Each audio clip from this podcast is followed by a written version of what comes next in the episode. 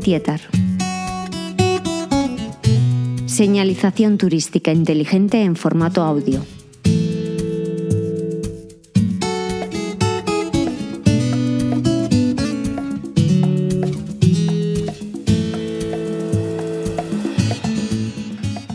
Fundado en 1960 como pueblo de colonización, el municipio de Tietar fue una pedanía del ayuntamiento de Talayuela hasta el 8 de marzo de 2006 y a la vista del decreto 235-2005 de 25 de octubre de la Junta de Extremadura, se constituyó como entidad local menor. Actualmente y desde el 12 de junio de 2013 es un municipio de pleno derecho de España tras obtener la independencia del Ayuntamiento de Talayuela. Este pueblo de Tieta está hecho, eh, la mayoría, en una de de Sagradilla, fíjate, que está Sagradilla a 100 kilómetros de aquí, y la de Saboyal está aquí en el Centenillo, que esto se llama Centenillo. Y vinieron 43 familias de Serradilla. Empezaron a venir a partir de eh, marzo del 61. Y vinieron concretamente dos colonos, un señor que se llama, eh, le llamamos Brasero, se llama Francisco Brasero, y otro se llama Marser. El Brasero con 92 años todavía vive, y el Marser que vino con él, pues no, ese ya falleció.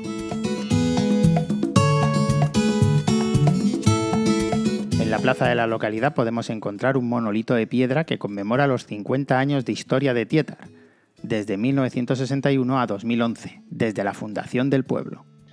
Y entonces pues empezamos a crear también un grupo de, porque nosotros, el primer pueblo que empezó con este tema fue Rosales, un pueblo aquí vecino, a, a, ver si conseguíamos una independencia de Torrayuela, que era muy difícil. Te digo que era muy difícil porque tú sabes que había un tiempo en el que se han concedido mucha, mucha independencia de pueblos de uno de otro, pero luego se ha llegado a crear, inclusive a nivel de, de la Comunidad Económica Europea, a, agrupar pueblos, no a separarnos, ¿entiendes? Pero oye, nosotros con el tesón de grupo, un grupo de personas muy mayoritarios, pues empezamos a tratar el tema contra la libertad. Sí, sí, y lo habíamos complicado, lo habíamos complicado. Y entonces, al haberlo complicado, pues una de las cosas que, que, que también hicimos oye, pues vamos a hacer una asociación de vecinos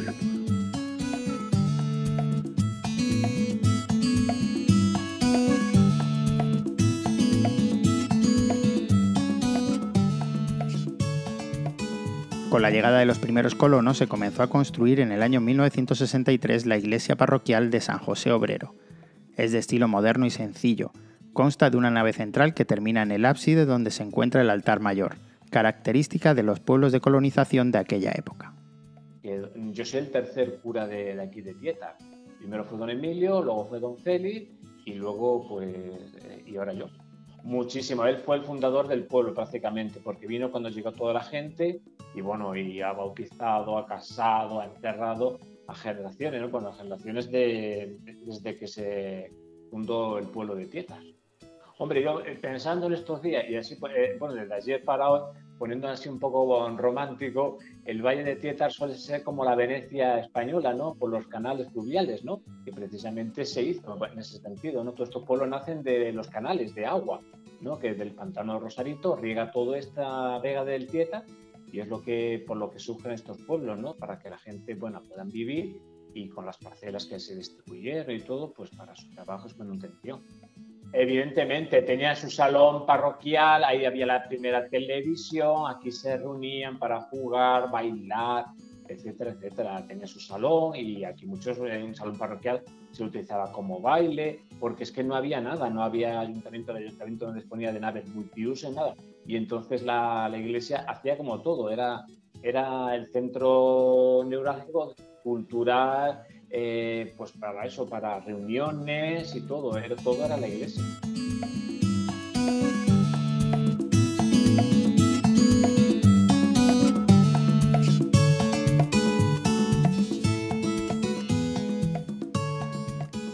Si hay algo que define a este pueblo de colonización es el cultivo del tabaco y del pimiento, siendo este último muy utilizado en la gastronomía española y siendo en la Vera comarca a la que pertenece, donde se produce el pimentón de mayor calidad del mundo. Porque yo quería que se diera a conocer algo que es de que efectivamente que no crea la gente que es que como en la cajetilla pone que el tabaco mata, pues que no la planta no mata a nadie, que, que quedara claro también de que la planta de tabaco es una planta, de verdad, una planta bonita, una planta que, tiene, cuando echa las flores preciosas, porque crea un paisaje precioso, ¿entiendes? Y, que, y el pimiento, pues igual, el pimiento igual, vamos, y el maíz, que aquí es que tenemos la gran suerte de que tenemos un valle aquí que tiene una climatología, pues un microclima muy, muy aceptable y mucha calidad de agua, cantidad y calidad.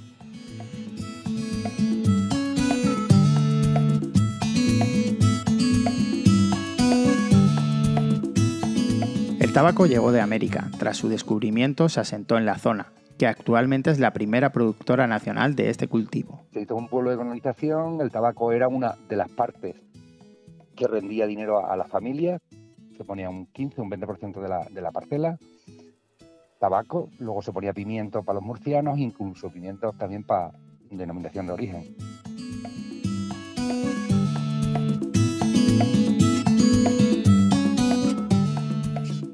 Dada la importancia del pimentón en la comarca, el pimiento merece una mención especial. Al igual que el tabaco, el pimiento fue un producto traído de América, desde las primeras expediciones de Cristóbal Colón.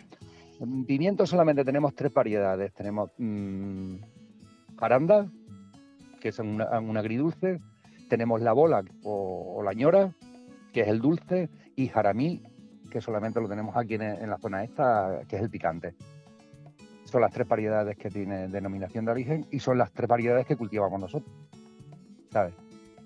En proporción, pues el jaramí ponemos una hectárea, en, la, ñora, que es el dulce, ponemos unas dos y lo otro ponemos 14. La producción, el, el agridulce, el jaranda. El, el que más se consume, efectivamente, pero vamos, la demanda es de las tres variedades.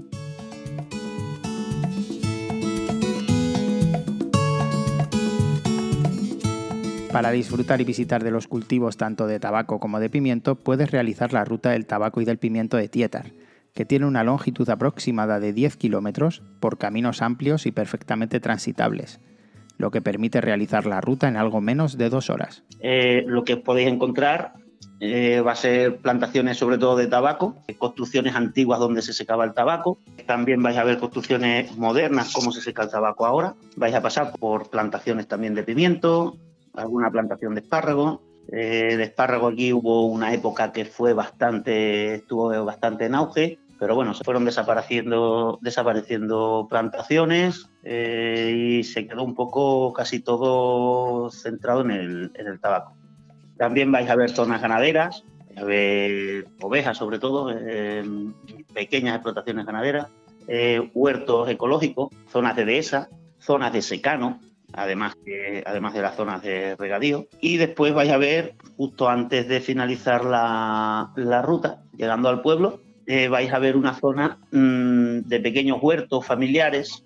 Son los huertos que se, que se daban a las familias que, venían a Tietar, a, digamos, a trabajar como obreros, que se llamaban antiguamente. No eran parceleros, que eran los que, los que poseían las parcelas, eran unos terrenos de una, unos 5.000 metros, media hectárea.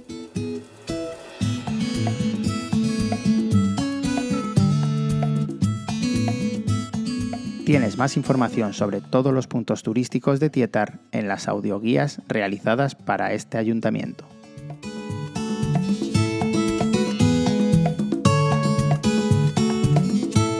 Porque es que hay muchas clases de gazpacho, pero yo lo voy a decir como hacía mi madre, como, como lo hago yo. Pues coges tomate, no que tienen que estar bien maduritos. Allí en Cerradilla, que también lo usarán en muchos sitios, pues yo lo digo de Cerradilla, que allí una cuenca, no sabes todo lo que es una cuenca, es un, un bol, como se dice, un bol de, de madera. Yo tengo la de mi madre, la tengo yo colgada ahí en un patio que tengo. Y, y se echaba el tomate. Y con el mortero de la, con la marcha del mortero, pues nosotros, porque es que hay gente que hace gazpacho y lo pica con el cuchillo el tomate. Yo digo, eso, eso no es esto. Entonces, coge el tomate, le pica pelado, le pica y le macha un pimiento verde, echas un, diente, un cacho de ajo, porque a mí no me gusta mucho, yo siempre echo un medio diente de ajo. Primero le machas al ajo para que se quede bien machado, bien machado, bien machado. Luego ya el tomate, el pimiento bien machado. Luego, si tienes patatas a sacar esas patatas, está buenísimo también en el gazpacho. Luego, eso un, estas que, patatas que se asaban, las asábamos a la lumbre. Así en, la, en, en las brasas, así que estaban ya, las metías así, las rotabas con la brasa y luego eso para el gazpacho. Un huevo cocido, todo bien machadito, bien machadito, bien machadito. Cuando es el tiempo del melón, con una rodaja de melón. Se, se la pica, se parte por, se hacen unas rayas así, y luego rayinas, rayinas, rayinas, y se van. Eso también es en el tiempo de, de gazpacho, que yo cuando he hecho algunos cambeños, digo, qué gazpacho más rico. Ya digo, el huevo.